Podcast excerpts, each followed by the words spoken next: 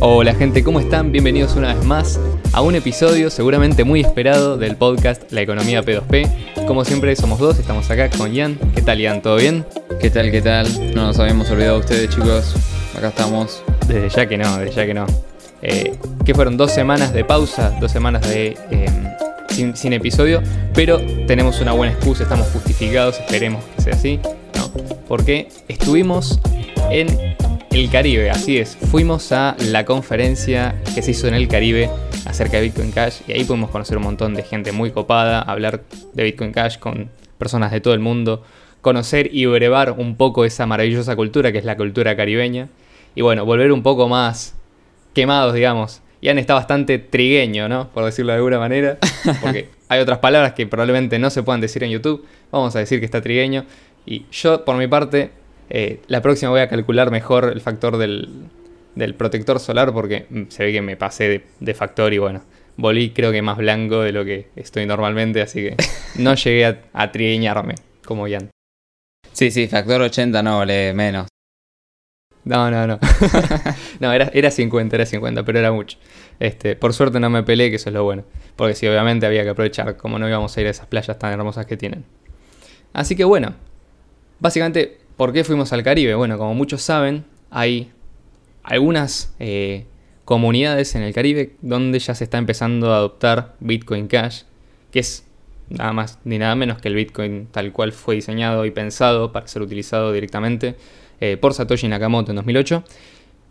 Y estas eh, comunidades empezaron a adoptar porque bueno, hay personas prominentes de la comunidad que se encargan de difundir y promover esta tecnología. Y bueno, básicamente elegir el Caribe para una de las primeras de seguramente muchas conferencias, era como una decisión casi obvia, ¿no? Diría yo. Eh, vamos a hablar de si están así, obviamente, seguramente después ya, ya han escuchado o, seguido si, si, es que están en el mundo de Bitcoin Cash. Eh, muchas de las novedades que allí se comentaron, nosotros vamos a comentar algunas. Eh, pero bueno, básicamente para no darle más, más introducción a esto, las islas que visitamos fueron San Martín o San Martín y San Cristóbal o San Kitts, según prefieran el nombre local o el nombre en español. Eh, la conferencia exclusivamente fue en San Kitts y básicamente fueron dos días de reunión de todas las personas que forman parte de la comunidad de Bitcoin Cash y que tenían ganas de acercarse hasta ese lugar para poder participar. El viaje es relativamente sencillo, si tenés ganas de hacer muchas escalas. Eh, pero lo bueno es que prácticamente, y dependiendo del país, lo más probable es que no tengas problemas eh, para ingresar, eh, ya que muchos para, para, muchos de estos destinos no se piden visas. Obviamente esto hay que consultarlo con... sí, sí. Sobre todo de Venezuela. Sobre todo... no, no. Sí. Este, pero bueno, básicamente, dependiendo del lugar, no te piden visa. Eh, por lo menos desde Argentina no te piden, y sé que de la mayoría de los otros países de América no te piden. Eh, hay lugares de donde sí te piden, pero bueno, eh, suelen ser la minoría. básicamente, otra de las cosas emocionantes que pasaron es que conocí en persona a Roger Ver. Yo logré tomarme una foto con él y la publicó en su Instagram personal, así que estoy bastante agradecido por eso. Lo puso como una historia. Logro desbloqueado. yo me enteré después porque... ¿Cómo? Logro desbloqueado. Logro desbloqueado, exactamente. Este, y, bueno, fue un placer charlar con, con, Roger, que es una persona que siempre había visto de forma remota, nunca en persona, y bueno, poder estar cerca de alguien que hizo tanto por eh, Bitcoin desde, desde que conoció, básicamente creo que en 2010 fue, eh, en adelante, y bueno, siempre apoyando la versión de dinero en efectivo peer-to-peer. Otra cosa, eh, si querés podemos entrar ya un poco más a lo que es un poco la historia de las islas. Estas islas son conocidas por el rol que tuvieron durante la época dorada de la piratería, ¿no? Y obviamente los piratas eran gente mala, se dedicaban a robar eh, y en su mayoría eran eh, fugitivos o estaban perseguidos por el imperio. Pero hay algo que hay que rescatar, que es que probablemente haya sido una de las primeras sociedades de derecho privado modernas.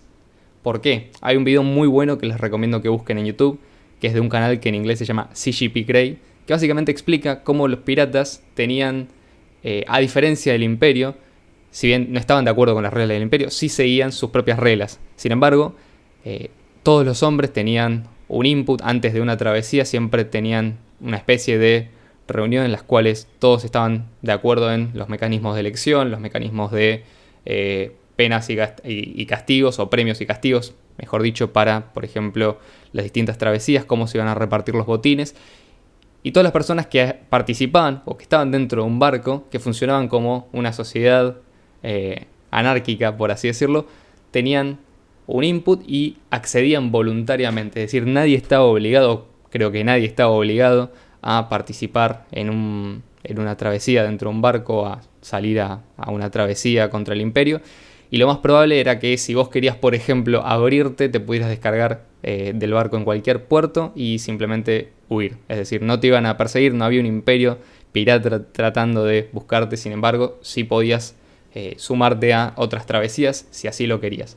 Esto es muy interesante porque, porque creo que de esto se basa un poco la filosofía de los que ya fueron más adelante, ¿no? ya han entrado en, eh, el siglo XXI, la filosofía de los partidos piratas que fueron surgiendo, ¿no? como un poco esta rebeldía, ¿no? Y hoy en día tenemos una especie de espíritu de confrontación, sobre todo dentro de las comunidades anarquistas, y tenemos algo que aprender de ellos, ¿no? Obviamente tenemos una confrontación que es mucho más pacífica, sin embargo, podemos tomar mucho de esta, esta idea de, bueno, nosotros nos armamos nuestras propias reglas, buscamos los medios para sobrevivir fuera del imperio y nos organizamos eh, para armar nuestros propios sistemas de gobierno sin que haya una imposición directa, sino que sea todo un mecanismo directamente voluntario. Sí, ahora volviendo un poco a estas dos islas, básicamente eh, Acá hay que entender, esto es algo que ya lo explicamos igualmente en el episodio que hablamos de Legal Tender en San Martín, en el que, bueno, básicamente hablamos de el modelo de negocio, si se quiere, de esta isla. Y bueno, en el caso de San Kitts es muy similar.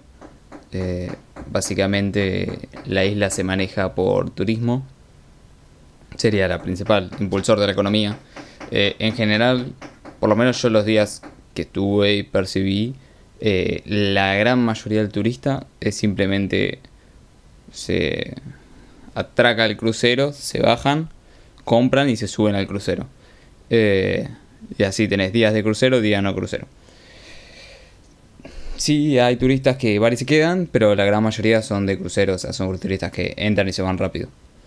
Eh, por otro lado, parece que tienen, por lo menos en el caso de San Kitts, que es donde estuve y donde más tiempo estuve, tenés una universidad veterinaria, que parece que es bastante grande. Eh, para, obviamente bastante grande para el tamaño de, de San Kitts, ¿no? Son creo 8.000 personas de afuera más o menos van por año. Tal vez el número está un poco inflado, pero fue un número que nos dijeron. Eh, y bueno, van muchos de Estados Unidos porque al parecer tiene un buen nivel y no es cara. Entonces va mucha gente. Por otro lado, las ciudadanías. Eh, la venta de ciudadanías. Esto es algo que en San Martín no es tanto, me parece, o es más caro. No, está tan especializado. En San Kitts parece que sí es medio deporte nacional. Eh, sí, lo tienen súper aceitado el proceso. Sí, sí, 90 días. Obviamente no es barato eh, y hay muchos requisitos, pero eh, para el que tiene el capital lo puede hacer tranquilamente. O sea, no, no, no es realmente un impedimento. Hay muy pocos países de los cuales no te aceptan que te compres la, la ciudadanía, por lo que nos estuvieron comentando en la conferencia. Sí, pero bueno, básicamente esos son los... Eso, probablemente eh, un puerto, pero realmente es eso el impulsor de la economía real, ¿no? Eh, eso, eso, fue lo que cambió, si quieres, en San Kitts en los últimos años, que hizo que despegue un poco más. Eh, todavía, o sea, como para que se imaginen, es más parecido a Jamaica que a Miami, eh, pero al parecer estaban peor antes. O sea, no deja de ser tercer mundo con turismo y todo esto. Eh, o sea, no es, no, es Singapur. Como para que no puede capaz algunos se pueden llegar a imaginar eso, no. Eh, básicamente es un tercer mundo con una muy linda playa. Cierta gente que compró ciudadanías y, y bueno, turismo. Eh, Aclaremos una cosa también, que nosotros no visitamos Nieves o Nevis sino que nos mantuvimos solamente en la parte de la isla de San Cristóbal, porque San Cristóbal y Nieves es una confederación, por así decirlo, de dos islas. Eh, y en Nieves está toda la parte financiera y toda la parte de eh, donde hay más actividad económica, un nivel mayor de actividad económica. Sí, por lo que tengo entendido, en. O sea, esta isla, por lo menos San Kitts, se independizó de- del Imperio Británico. Hace aproximadamente 28 años, una cosa así. Eh, desde entonces, los británicos, al parecer, viven en su mayoría en Nieves. Eh, y en, en San Kitts, si quieres, quedó la población local, que básicamente es población de negros esclavos que trajeron. Eh, y hoy, bueno, tenés una comunidad hindú. Pero son esas las dos comunidades, eh, o, o tres, si querés contar, nieves donde viven los británicos. Aclaremos la que no hay esclavos hoy en día, si eso es lo que se llegó a entender por las dudas. No, no, me refiero en su momento Eran cuando los de- trajeron. descendientes, de- sí. Pero sí, a, lo- momento sí, a lo que me refiero, por ejemplo, no hay, afrodescendientes. no hay mestizaje. O sea, no, no hay mestizaje. La población es. eh, o sea, la población local es africana, digamos, afrodescendiente totalmente. No hay mestizaje como si hay en el resto de países hispanos, si querés. Eh, o creo que en San Martín inclusive había un poquito más. Pero por lo menos en San Kitts no. Eh, entonces, bueno, en Nieves al parecer no solamente hay bastantes hoteles. En Nieves es donde iba Lady Di, por ejemplo, con el esposo. Eh, y bueno, esa isla no la visitamos, pero... Y por lo que tengo entendido, inclusive hay un movimiento independentista en Nieves. Se quiere separar San Kitts, quieren hacer un país aparte. Eh, interesante. Ojalá que sí. Sí, sobre pero- sobre todo- otro más. Sí, no, a ver, lo que me interesaría saber, por ejemplo, en ese caso, es si alguien compró la ciudadanía de San Cristóbal y Nieves, se dividen, Sí. vos qué ciudadanía te va a tocar, básicamente, si elegís. sos una persona de afuera. O si se puede elegir o si te dan automáticamente las dos, ¿viste? Sí. Eh, yo, por lo que vi, en realidad hay una, hay una cosa que es eh, un freno muy grande a que eso suceda efectivamente, que es el hecho de que Saint, Kitts, toda la confederación está dentro de la mancomunidad de naciones y automáticamente eh, tenés el mismo poder con un pasaporte de Saint Kitts que eh, con un pasaporte británico. Entonces, podés acceder a cualquier parte que podrías acceder si fueras un ciudadano del Reino Unido. Lo cual obviamente es una enorme ventaja para ellos desde el punto de vista de, che, comprar nuestra ciudadanía porque con este pasaporte puedes ir a más lugares que con la ciudadanía de la isla de al lado. Que sí, es más cara, pero te da acceso a, mayor, eh, a mayores lugares sin visa, por ejemplo. Eh, y estos, básicamente, si se independizaran y salieran de la mancomunidad, efectivamente perderían este beneficio y tendrían que ganarse eh, mediante tratados o eh, acuerdos bilaterales con los distintos países el derecho de entrar a esos lugares sin visas, ¿no? Pero bueno, esto es algo mínimo. La verdad es que la mayoría de las personas que compran la ciudadanía lo hacen por cuestiones de protección de patrimonio, cuestiones impositivas. La verdad que la, por lo que tengo entendido, eh, la situación impositiva en esas islas suele ser bastante favorable para las personas que tienen eh, su patrimonio allí. Entonces, bueno, es una forma también de evitar un poco el, el avance de, de- la erosión, o mejor dicho, la erosión impositiva del país de origen, ¿no? Eh, de distintos tipos de activos. Sí, por ejemplo, parece que los ciudadanos que. o el país que tiene eh, más cantidad de, O sea, los chinos son los que más ciudadanía de San Kitts compraron. Como para haga una idea. Pero vos vas a San Kitts y no hay chinos. No ves chinos. Sin embargo, son los que compraron más cantidad de ciudadanías de allá. O sea, básicamente lo están haciendo por protección de patrimonio, claramente. Eh, o como una vía de escape, supongamos. Em, pero bueno, y la, la esto de la mancomunidad de naciones se ve, se ve por ejemplo en la moneda. En el caso de San Kitts usan el East Caribbean Dollar o ellos le, O- o ellos le dicen Easy, es la O, o no sé. Entonces, no, y en castellano sería dólar del Caribe Oriental. sí, pero nadie jamás lo dijo así. Ni siquiera. Fue la traducción automática que puso Google en la, página. Eh, y bueno, todos que tiene un tipo de cambio fijo con el dólar. ese. Sí, son 2,7 eh, dólares estadounidenses. Y cada Easy, Al revés, perdón. Un easy, eh, un dólar estadounidense Sí. son 2,7 easy. sí, sí. Y cada Easy, todos los Easy, tienen la cara de la reina, por ejemplo. Cuando estaba jovencita. Sí, sí, sí. Bueno, en San Martín se utiliza el florín antillano neerlandés. Nadie jamás de los jamases le dijo así. Pero bueno.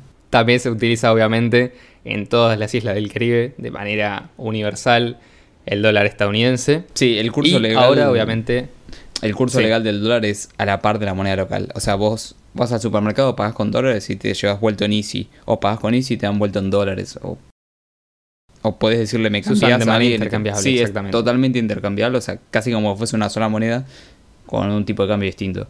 Eh, de hecho, lo que pasa es que en muchos menús te ponen los precios en las dos monedas inclusive. Sí. Y después tenés el Bitcoin Cash ahora, porque puedes utilizar Bitcoin Cash en un montón de lugares en, estos, en estas dos islas. Yo por lo menos no tuve la experiencia de hacerlo en San Martín, pero sí en, en, en San, en San Kitts. Eh, hay locales que aceptan Bitcoin Cash. Y obviamente hay una comunidad de eh, locales y dueños de locales que están empezando a entender lo cual obviamente también despertó desde el punto de vista político la posibilidad de que el día de mañana se convirtieran en moneda de curso legal a la par de el dólar estadounidense, por ejemplo, que no sé si tiene moneda, o sea, no sé si es moneda de curso legal, pero de facto lo es y es ampliamente aceptada en todos lados, a la par de el dólar del Caribe Oriental o el florín antillano. Y por último, obviamente, a sumar a esa, a esa lista, a esa eh, ¿cómo es? canasta de monedas, la opción de, bueno, querés comprarte una casa con Bitcoin Cash en St. Kitts, lo puedes hacer de forma legal y no tenés que preocuparte porque esto tiene un estatus y un reconocimiento. Sí, va- vamos a ser claros con, con el nivel de adopción que hay acá. Eh, básicamente, si querés, por lo menos vamos a hablar de San Kitts. En San Kitts vos podés dividir el país, si querés, en dos comunidades, algo así. Tenés la comunidad local, que es afrodescendiente, que está en, por lo menos San Kitts, no estamos hablando de Nieves, en todo el país, eh, que te diría casi no tiene idea que es Bitcoin Cash y los comercios que aceptan de la gente afrodescendiente son muy pocos. O sea, el nivel de adopción dentro de esa comunidad que es la mayoritaria es cero, rosa al cero. Ahora, cuando te mueves a la comunidad india, que parece que es donde, donde tiene más influencia eh, el señor Sani, eh, ahí sí tenés más cantidad de opción. No, no llegan a ser ni de casualidad, como nos dijeron, la mitad de los comercios. Ni de casualidad. De casualidad son la mitad de comercios de los países. Pero sí que tenés eh, una cierta opción en, esas, en esos locales de dueños hindús. Y resulta que, bueno, los, los dueños hindús, eh, por lo que entendimos, eh, la gente de la India copó el mercado de los duty free o de los free shops en el Caribe, sobre todo en los free shops fuera del aeropuerto. Entonces vos, por ejemplo, en todos los locales se, se baja un crucero en San Kitts, eh, atraca un crucero, bajan los turistas, bueno, van a ir a, comercios de hindús, básicamente, porque son los que venden cosas en el duty free. Eh, o sea, y ahí tenés cierta adopción en los comercios. Eh, tenés casos, yo por ejemplo, fuimos una de las primeras veces con, con todo el grupo, éramos ocho argentinos aproximadamente.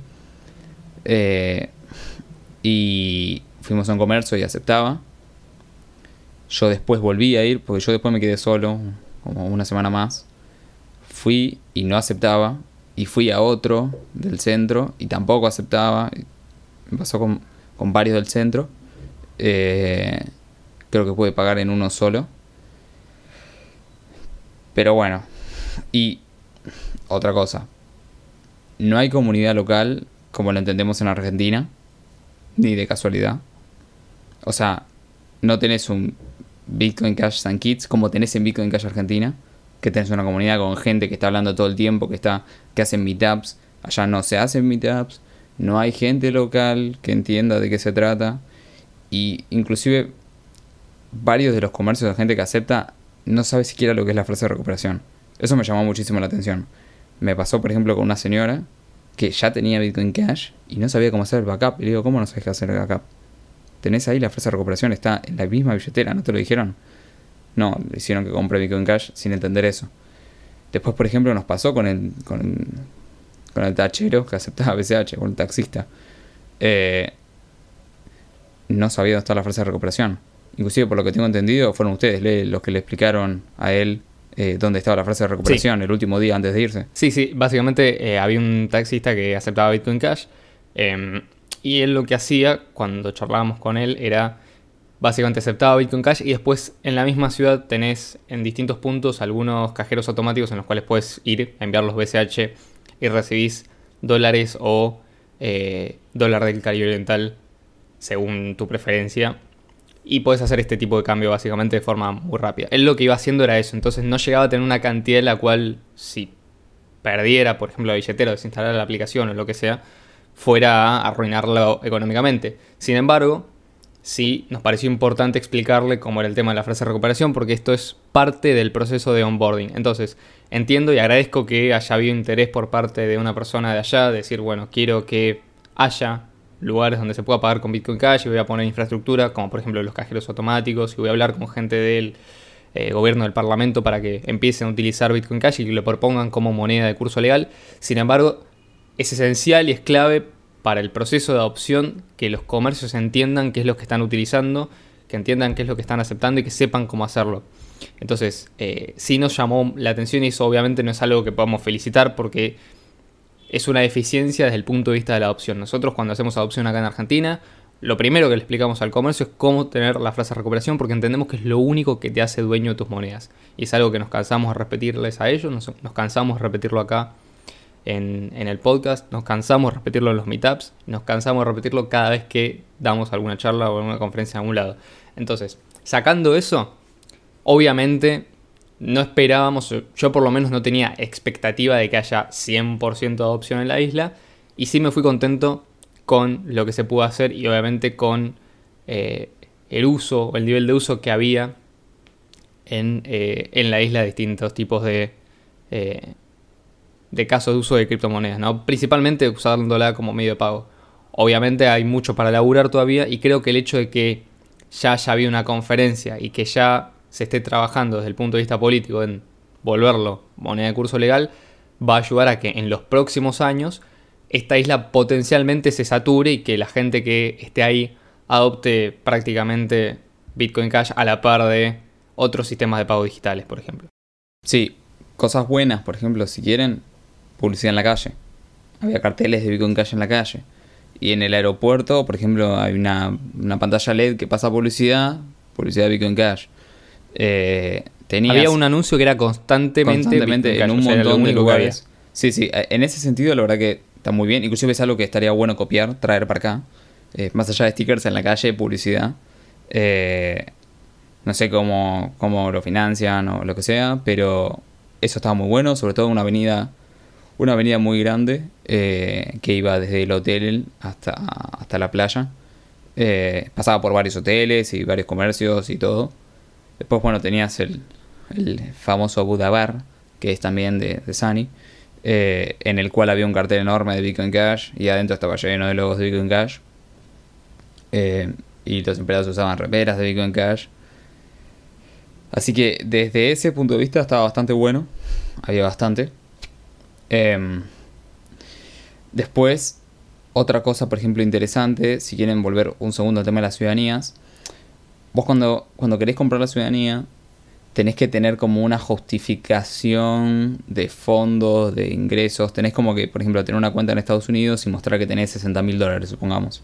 Creo que anda por ahí los montos. De demostrar fondos, ¿no? Eh, ahora lo que van a habilitar es que se puede hacer lo mismo pero con cripto. O sea, yo te digo, esta es mi dirección de cripto, te lo compruebo. Y eso alcanza como, como muestra de fondos. Después tendría que justificar de dónde provienen, ¿no? O sea, cómo yo conseguí esa cantidad de, cripto. Pero no hace falta tener una cuenta en un banco para y mostrar tu balance para justificar que tenés fondos para comprar la ciudadanía. Eso está bueno, eso es un avance. Ahí el gobierno estuvo despierto. Lo mismo que con el legal tender, que ya vamos a hablar más para el final del podcast. Sí, y de hecho una de las cosas que no mencionamos con respecto a la ciudadanía es que hay una empresa que creo que también está vinculado a Sani, a la cual eh, te permite acceder a la ciudadanía y pagar todo el trámite usando solamente Bitcoin Cash. Es decir, no hace falta que hagas transferencias y demás. Con lo cual, si por ejemplo estás en Argentina y tenés dificultad para sacar dólares, lo puedes hacer directamente con Bitcoin Cash, obviamente. Esto es una ventaja, ¿no? Y supera las restricciones eh, que tienen los bancos centrales y los límites que se imponen en cada uno de los aeropuertos, etc. Sí, Ahora, si quieren, podemos pasar un poco más a lo que fue el evento en sí, o sea, el congreso en sí. El congreso consistió en dos días. El primer día, que arrancó temprano, creo que fue como a las 9 de la mañana, ¿no? Eh, 9, 8 de la mañana, una cosa así. Eh, y Sí. fue como hasta las 6 de la tarde, 7 de la tarde, que fue exposición tras exposición. Y el segundo día fue básicamente un almuerzo. Eh, entonces, el contenido grueso, si se quiere, está en el primer día. Noticias hubo bastante. Bueno, de, de BCH Argentina expuso Marcelo. Eh, ahora, probablemente en estos días va a estar subido en el canal de, de Odyssey de BCH Argentina la exposición de Marcelo. Eh, solamente esa parte. En la cual puedes ver eh, todo lo que dijo, las preguntas que hicieron. Y hubo- la verdad que hubo bastante interés y se captó mucho interés de ese lado. Eh, y después hubo varios anuncios. Eh, el primero fue el de Zapit. Zapit es la billetera de Bitcoin Cash, que creada por chicos de la India. Eh, para chicos de la India, sonó, viste, como. No, no, hay una comunidad de desarrolladores de la India. Exactamente. Muy inteligentes todos, estuvimos, tuvimos la posibilidad de conocerlos. Sí, hablamos mucho y con los Romy, desarrolladores tienen, sí, tienen una aplicación que está diseñada a ser solamente una billetera de Bitcoin Cash y aprovechar lo más posible eh, cada una de las funcionalidades que tiene Bitcoin Cash. Entonces tiene integración con tokens, eh, tokens SLP, probablemente el año que viene introduzca Cash Tokens, que es la próxima actualización de Bitcoin Cash. Cash Eh, accounts. eventualmente Cash Accounts también, un sistema de alias, con lo cual no hace falta ver el tema de la dirección, o sea, puedes pasar directamente el alias de Zapit y recibir en ese alias sin tener que andar acordándote o memorizándote la dirección. Obviamente mucho menos presentarla, por es mucho más sencillo para hacer pagos. Eh, tiene la cotización bien en pesos y esto es algo que logramos después de hablar con ellos. O sea que básicamente es una billetera para Bitcoin Cash. Obviamente es no custodial y se puede utilizar ya en Argentina. O sea, puedes utilizar la billetera bitcoin.com, puedes utilizar la billetera de Zapit. Sí, y- Pero ¿cuál es la ventaja? Sí, Además, una de las cosas que tiene Zapit es que, según nos dijeron, este mes, estamos hablando de noviembre, fines de noviembre, debería lanzarse P2P, o principios de diciembre, a lo sumo, debería lanzarse el P2P, sabiendo que Local Cryptos cerró. Hoy vamos a tener esta nueva alternativa enfocada para Bitcoin Cash, lo cual está bueno y está integrada en la prueba de billetera, o sea, vas a tener órdenes compra-venta, sistema de, de arbitraje si llega a haber algún problema, que van a estar ellos. Eh, y bueno, la gran novedad es, primero si quieren podemos explicar, como para que si sos de Argentina entiendas el equivalente, o si sos de otros países de América Latina también, vieron que Mercado Pago tiene un QR en el cual podés pagar.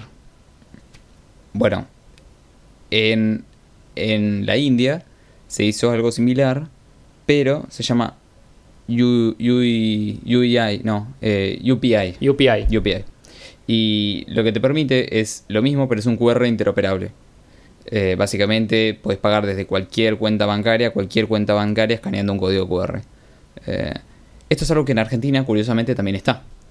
El gobierno lanzó también, se llaman pagos 3.0, QR interoperable, algo así. También habilita lo mismo. Hoy, por ejemplo, tenés Banco X y querés pagar a QR Mercado Pago y podés. O podés pagar de otro banco a otro banco. Bueno, ellos lo entendieron como una ventaja, esto de la India, y parece que está usando muchísimo en la India. Y lograron generar algo que está muy bueno, que es un servicio que lo que básicamente lo que hace es un swap. O sea, vos podés pagar, lo que te habilitaría es poder pagar un QR de bancario con tu billetera de Bitcoin Cash, Zapit, no custodial. O sea, vos tenés la custodia de tus fondos, nunca das el nombre, y básicamente lo que hace es un swap y paga. O sea, te dicen 500 pesos. Entonces vos escaneas el QR, pagas con Bitcoin Cash, se hace el intercambio de Bitcoin Cash por pesos y ellos pagan por vos. Eh, pero es un servicio que está buenísimo. O sea, obviamente no es adopción de Bitcoin Cash en sí, ¿no? Pero, pero sí te permite a toda la comunidad de Bitcoin Cash poder vivir con Bitcoin Cash, aunque no pague con Bitcoin Cash, tener menos pesos o menos moneda local, si se quiere. Lo cual es algo que está buenísimo. Y está tan bueno que lo probamos. Le mandé al señor Romit a su cuenta bancaria eh, con Bitcoin Cash y después él me devolvió Bitcoin Cash. Eh, está el video en Twitter. Y la verdad que funciona bastante bien. Y lo interesante es que estuvimos charlando de cómo poder traer esto a Argentina, porque en Argentina tenés lo mismo, tenés el QR interoperable, o sea, simplemente necesitarías toda la otra parte, ¿no? Eh, entonces estuvimos buscando la API de las transferencias interoperables de Argentina, la conseguimos, eh, y ahora estamos buscando una API de una exchange que te haga el intercambio de BCH por pesos y, envíe el dinero. Eh, para poder traer esta misma herramienta a Argentina, porque la verdad que está bastante bueno. O sea, pagás en los locales que aceptan BCH. Y si no, pagás igual con BCH. Sí, ¿cuál sería obviamente la ventaja de esto? Es que vos podrías tener tu billetera no custodial, creada de forma anónima, sin dar ningún tipo de identidad, ir a cualquier local que acepte, eh, que tenga el, QR que se utiliza, por ejemplo, en Argentina, o esto, por ejemplo, en la India, que ya se puede hacer, y podés comprar eh, cualquier producto y directamente vos envías BCH. O sea, ese BCH previamente podría haber estado en Cash Fusion, puede no estar vinculado a vos de ninguna manera podés pagar. O sea, es una forma de pago digital que se convierte en anónima. Es decir, no necesitas verificación de, eh, de identidad ni KYC, al menos por ahora. Es decir, el día de mañana esto podría variar, obviamente, si entra en vigencia alguna regulación, pero de momento potencialmente es una solución excelente para aquellas personas que, por ejemplo, reciben pagos en cripto y necesitan eh, alguna forma simple de poder comprar cosas sin tener que pasar por el sistema bancario, lo cual ahí tiene la ventaja. Sí, además, o sea, pensemos que los gobiernos están gastando miles, por no decir trillones de dólares en un sistema financiero eh, mejor, ponele, ¿no? Desde su punto de vista. O sea, están gastando un montón para que su sistema escale. Eh, nosotros lo que estamos haciendo es, estamos aprovechando el camino que ellos están trazando. Eh, obviamente no es la solución definitiva, pero está bueno tenerla. Eh, capaz sos de alguna parte de Argentina que no tiene justamente comercio que acepta BCH y podés ir y pagar igual en cualquier comercio eh, que acepte QR. obviamente no es opción porque el comercio no recibe lo que se quiera, pero te permite, en vez de cambiar BCH por pesos para pagar en algún lugar, o sea, en vez de tener que hacer un intercambio vos y todo, y pagar con pesos, directamente enviar con BCH y listo. Eh, entonces, la verdad que está bastante bueno. Y ellos contaban, creo que en la India eran 60 millones de comercios que aceptaban eh, este sistema. Y ahora podían usar Bitcoin Cash ahí. O sea, usar Bitcoin Cash ahí, ¿no? Entre comillas, porque no están pagando con Bitcoin sí, pero Cash. Podés ir, escanear ese mismo código QR con esa billetera, pagás con Bitcoin Cash y para el comercio recibe la moneda que quiere. Cash. Exactamente. Sí, sí. Eh, al menos de un lado estás completando, ¿no? Sí.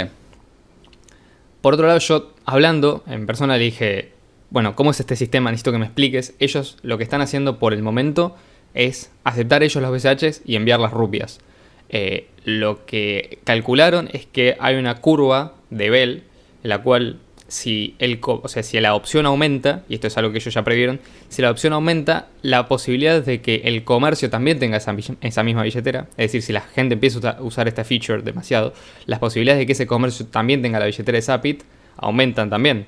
Entonces, ¿qué hace esto? Básicamente, eh, a medida que crece en un momento la adopción de esta, de esta característica, también crece la adopción de billeteras que o de gente que tiene billeteras de Bitcoin Cash, con lo cual eventualmente cuando más se adopta esta función, más se deja usar, porque hay más gente que tiene Bitcoin Cash y empieza a hacer pagos directamente en Bitcoin Cash de billetera a billetera sin pasar por este sistema de intercambio primero, con lo cual se ahorran ese paso de conversión y ya se pasa a eh, un, intercambio directo sin intermediarios utilizando la cadena de bloques para completar la transacción en total lo cual está bueno porque ellos me decían, esta es una, esta es una mm, característica que introducimos para eventualmente eliminarla. O sea, este es un paso intermedio. Y hasta donde yo lo veo y como lo entendí, es un paso intermedio que verdaderamente puede ayudar a la adopción de Bitcoin Cash. ¿Por qué? Porque básicamente tenés una billetera que te permite gastar en cualquier lado teniendo cripto. Si vos ya tenés cripto, por ejemplo tenés BTC o tenés USDT, es muy fácil cambiarlo por BCH y así, aunque, por ejemplo, seas Maxi de BTC, si quieres gastar cripto, vas a usar esta billetera porque es la que te va a permitir gastar tus cripto donde vos quieras. No vas a tener otra billetera de BTC que haga lo mismo. Y si tenés, va a ser mucho más caro porque no va a ser una transacción on-chain. O una transacción on-chain no va a ser posible. O vas a tener un límite de montos por una cuestión de canales de pago y demás y utilizar Lightning. Entonces, básicamente para este tipo de trabajo, Bitcoin Cash es la moneda ideal. Sí, además, una de las cosas es que tiene una tarifa, o sea, te cobran una tarifa fija de un centavo de dólar por cada vez que pagas. O sea, la verdad que es.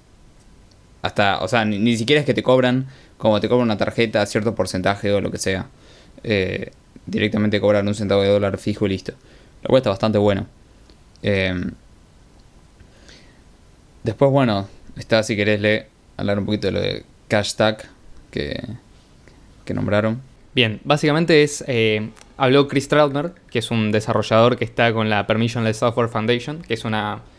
eh, no sé si es una institución llamarlo así, porque tiene una- un desarrollo que es muy descentralizado, pero básicamente es una comunidad de desarrolladores que trabajan para Bitcoin Cash creando distintos tipos de herramientas.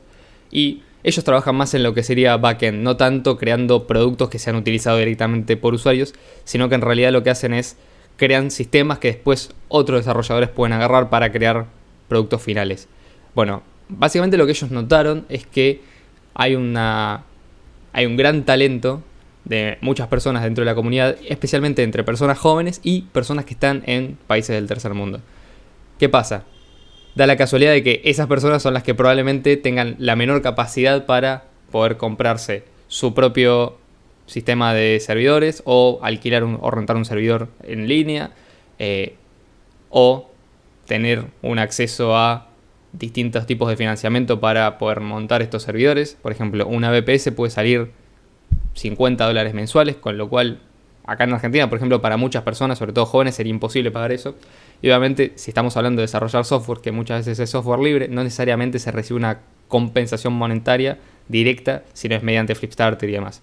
Entonces, básicamente lo que ellos dijeron es, vamos a utilizar tecnologías que nos permitan hacer un punto medio entre una persona que tiene el nodo directamente corriendo en su casa versus la persona que tiene el nodo corriendo directamente en un servidor y paga mensualmente.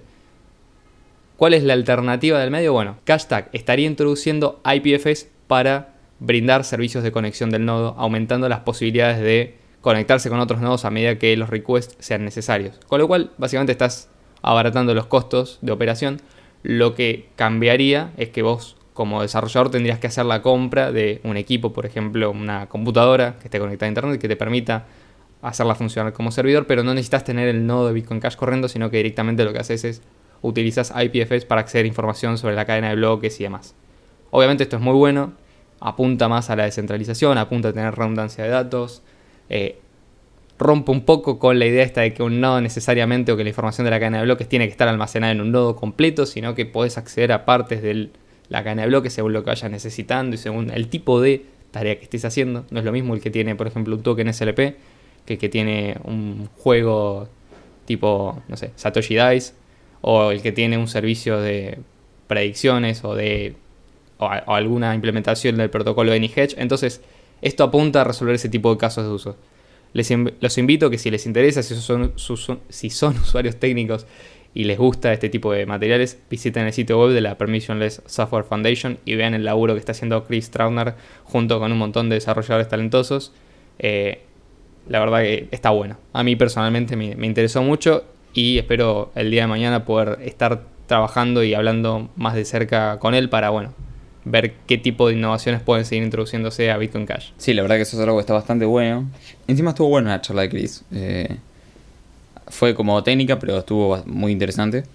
Eh, Era minero desde 2009, él, sí, de hecho. O sea, uno de los primeros eh, adopters, un verdadero early adopter de, de Bitcoin. Del Bitcoin tal cual fue diseñado por Satoshi Nakamoto. Después él obviamente sigue con Bitcoin Cash. la idea de que, bueno, Bitcoin se tiene que poder usar Sí, sí. como dinero en efectivo. Está creando las bases para que básicamente pueda escalar cómodamente. Después eh, se habló de BCH Bull. Eh, básicamente se mostró un resumen de lo que pasó hasta ahora. Eh, que obviamente esto ya está funcionando en beta, pero está funcionando, se puede usar. Inclusive está dentro de la aplicación Paytaka de la billetera. Eh, y se contó un poco de General Protocols. Acá, para los que siempre preguntan, eh, en un momento se habló de eh, si se va a integrar o no y cuándo en la billetera bitcoin.com. La respuesta fue que sí, se quiere integrar en la billetera bitcoin.com, pero tienen que esperar primero que no esté en beta y segundo que tenga mucho volumen. O sea, que pase la, fuera- la prueba de, fu- de fuego del tiempo, básicamente. Eh, así que, bueno, eso fue bastante interesante también. No se comentó nada, nada extra a lo que ya sabemos de, de PSH Bull, por lo menos que yo recuerde en este momento. Después, bueno, se habló de GoCrypto. De una presentación también que GoCrypto es eh, básicamente un exchange que tiene muchos eh, que venden postnet, ¿no? Postnet. Eh, Sí, no es tanto un exchange, sino es una empresa, creo que de Eslovenia. sí, sí. eh, que lo que hacen es básicamente ofrecer soluciones de venta a los comercios.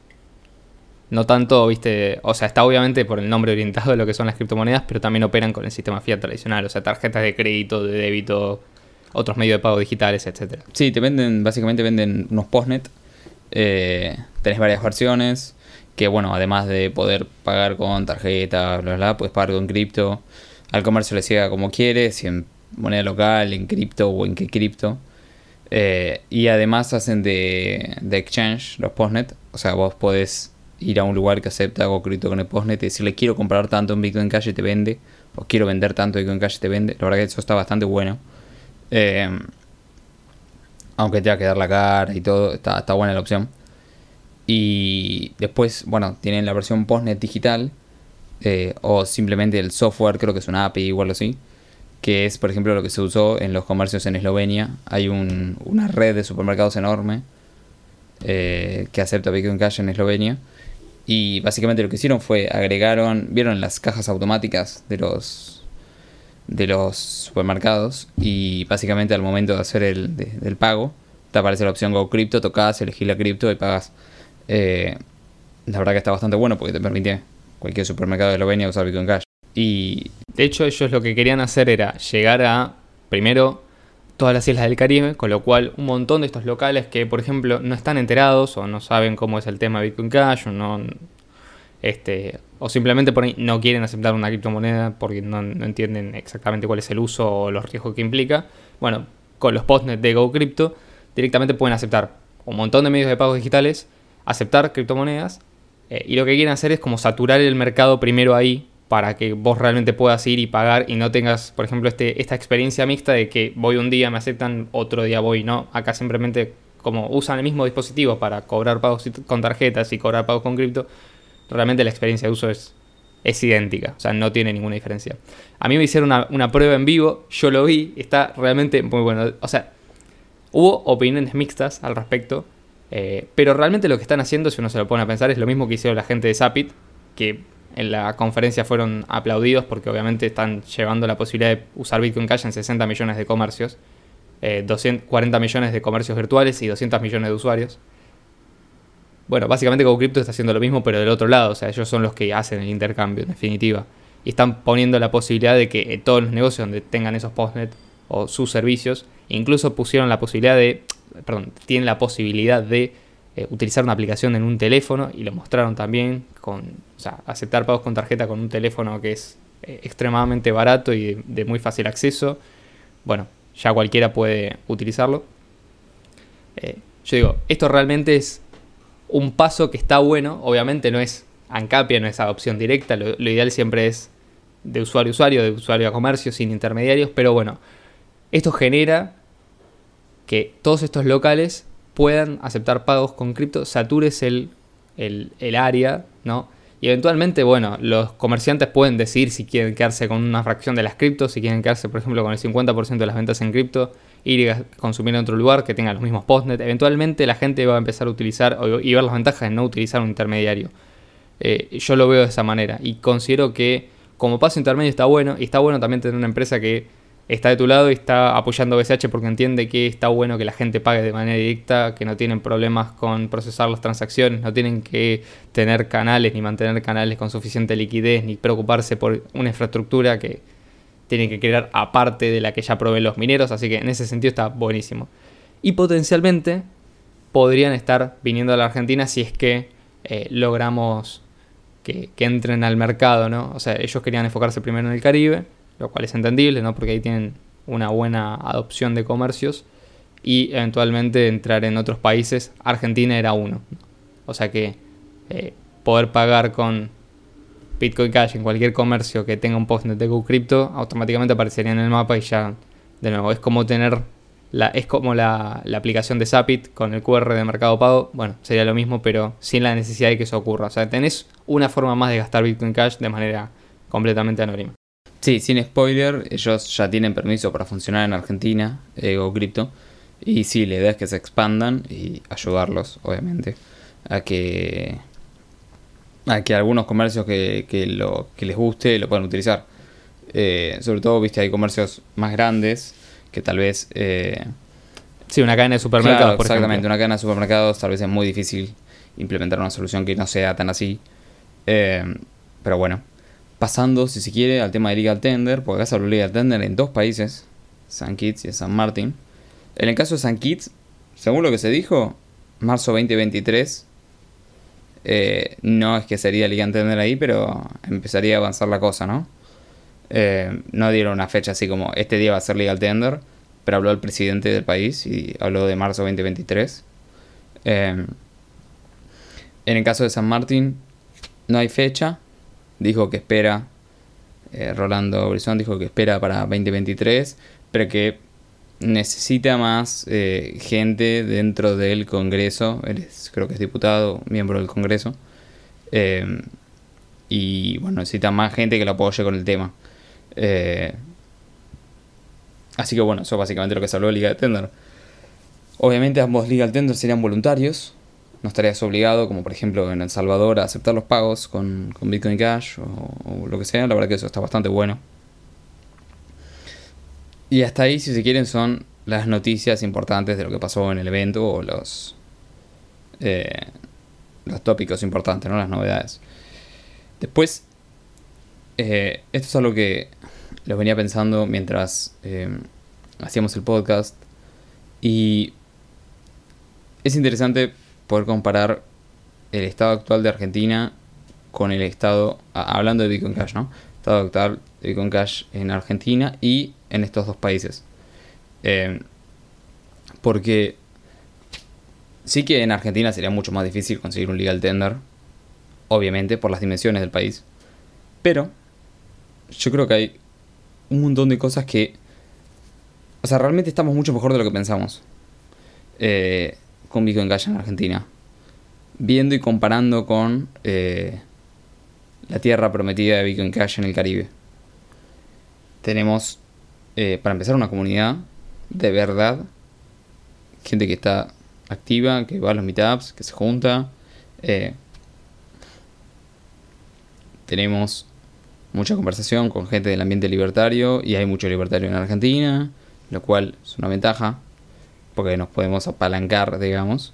Eh, Bitcoin Cash puede ser una herramienta para todo libertario en Argentina, cosa que allá no pareciera haber que yo sepa, no existe el Partido Libertario así formalmente. Claro. Eh, o sea, bueno, a nivel de educación, yo creo que el, usuario o, el, el, promedio de persona que está en la comunidad de Bitcoin Cash Argentina sabe mucho más que el promedio de, de comercio que acepta Bitcoin Cash en, San Kitts, por ejemplo. Muchísimo más. Eh, sabe mucho más a fondo de qué se trata. Eh, y bueno, también se está laburando en Argentina en, en, un proyecto saturado, como en el de, en el de Punilla, que está Luca, de, de Anchat y, varios más. O sea que podríamos tener nuestro propio pueblo saturado también, ¿no? Eh, dentro de un país con bastantes comercios. Obviamente Argentina tiene más comercios que estos países. Inclusive creo que, estos dos países juntos. Lo que pasa es que Argentina se diluye en la cantidad de comercios. Y, bueno, no, es mucho más difícil acceder políticamente a en Argentina como si es mucho más fácil tal vez en San Kitts, ¿no? Son menos gente, obviamente. Em, pero creo que realmente estamos mucho mejor de lo que pensamos. Eh, y, el hecho de tener una comunidad real y activa es mucho más importante de lo que parece. Y eso siendo bear market eh, actualmente. O sea, nadie está dando bola a las cripto. Lo cual diría que, está bastante bueno. Sí, de hecho, lo que yo noto es que acá se está usando mucho eh, esta situación como para construir o generar un montón de, bases que después el día de mañana, si el precio se dispara, obviamente el furor va a empezar, ¿no? Eh, y va, a llegar un montón de gente, bueno, tenemos una comunidad que ya está preparada para absorber potencialmente una gran cantidad de nuevos usuarios, una, gran cantidad de nuevos negocios que quieran aceptar Bitcoin Cash de manera directa. Inclusive también hay, hay un montón de cosas que creo que ni siquiera las podemos comentar acá porque son extraoficiales, pero cosas que estuvimos hablando eh, con gente de la comunidad que está hace años laburando en proyectos que traerían un montón de transacciones a la red, un montón de actividad, un montón de incentivos para utilizar directamente BCH. Con lo cual yo no descartaría eh, que esto sea solamente la puntita del iceberg y que después eventualmente termine siendo realmente una economía grande, sólida y robusta y muy difícil de censurar, construida encima de una moneda libre, descentralizada eh, y peer-to-peer como los Bitcoin Cash. O sea que estamos en los albores, en los inicios de algo que puede ser enorme, ¿no? Eh, con respecto a lo del legal tender, obviamente esto termina siendo algo que queda medio el capricho de los políticos, pero podemos utilizarlo a nuestro favor, obviamente. Se puede insistir y demás. No vamos a esperar a que nos vengan a dar permiso para usar Bitcoin Cash. Lo seguimos usando independientemente. Esa siempre fue nuestra filosofía. Pero bueno, queríamos comentarlo también como una cuestión de decir, bueno, eh, si esto está, se puede usar y alguien le puede sacar alguna ventaja a esto. Y después, bueno, eh, ¿quién te dice que quizás, y ya se estuvo hablando, la próxima conferencia no sea un poco más cerca?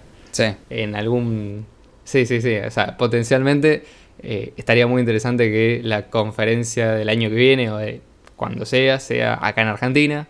Eh, y Argentina tiene un montón de condiciones que le hacen un país ideal para eh, hostear una conferencia de esas características. No solamente que es un país que, bueno, por el tipo de cambio es barato, sino que además hay opción de Bitcoin Cash, hay formas de llegar desde cualquier parte del mundo. Por ahí los pasajes de avión son un poco más caros, pero después lo solventás con el tema de que la comida y la estadía termina siendo muy económica y podemos y tenemos la capacidad de sumar un montón de gente de la comunidad para que sea un evento incluso más grande de lo que fue allá en Saint Kitts. Así que en ese sentido quedaría, quedaría espectacular y yo voto, no es una democracia, pero yo voto para que el día de mañana la, la próxima conferencia sea en Argentina. Sí, sí, hay que apuntar por ahí porque la verdad que estamos mucho mejor de lo que pensamos. Eh, y, vamos muy bien. Eh, o sea, tenemos que seguir. Así que, bueno chicos, esperemos que les haya gustado este nuevo podcast después de dos semanas de hambre y soledad. Eh, así que... Ajo y agua. Ajo y agua. Esperemos que les haya gustado. Muchas gracias, Le, como siempre. Y, a vos, Ian, por favor. Y muchas gracias a todos ustedes que nos estuvieron escuchando hasta el final. Y nos vemos, ahora sí, la semana que viene. Acuérdense que nos pueden escuchar en Spotify, en Anchor, en YouTube. Ahora también nos pueden escuchar en Odyssey. Nos acaba de llegar el correo que nos subieron todos los videos a Odyssey. Así que ya está en nuestro canal en Odyssey disponible todos los videos y los videos futuros también. Y obviamente Podcast, que es la aplicación para escuchar podcast de Bitcoin Cash, en la cual también nos pueden dejar si quieren unos tips y hacer streaming de dinero, si eso es algo que les interesa. Les invitamos a que vayan y compartan esa aplicación que está muy buena. Y bueno, sin más que decir, nos despedimos y nos vemos la semana que viene como siempre. Chau, chau.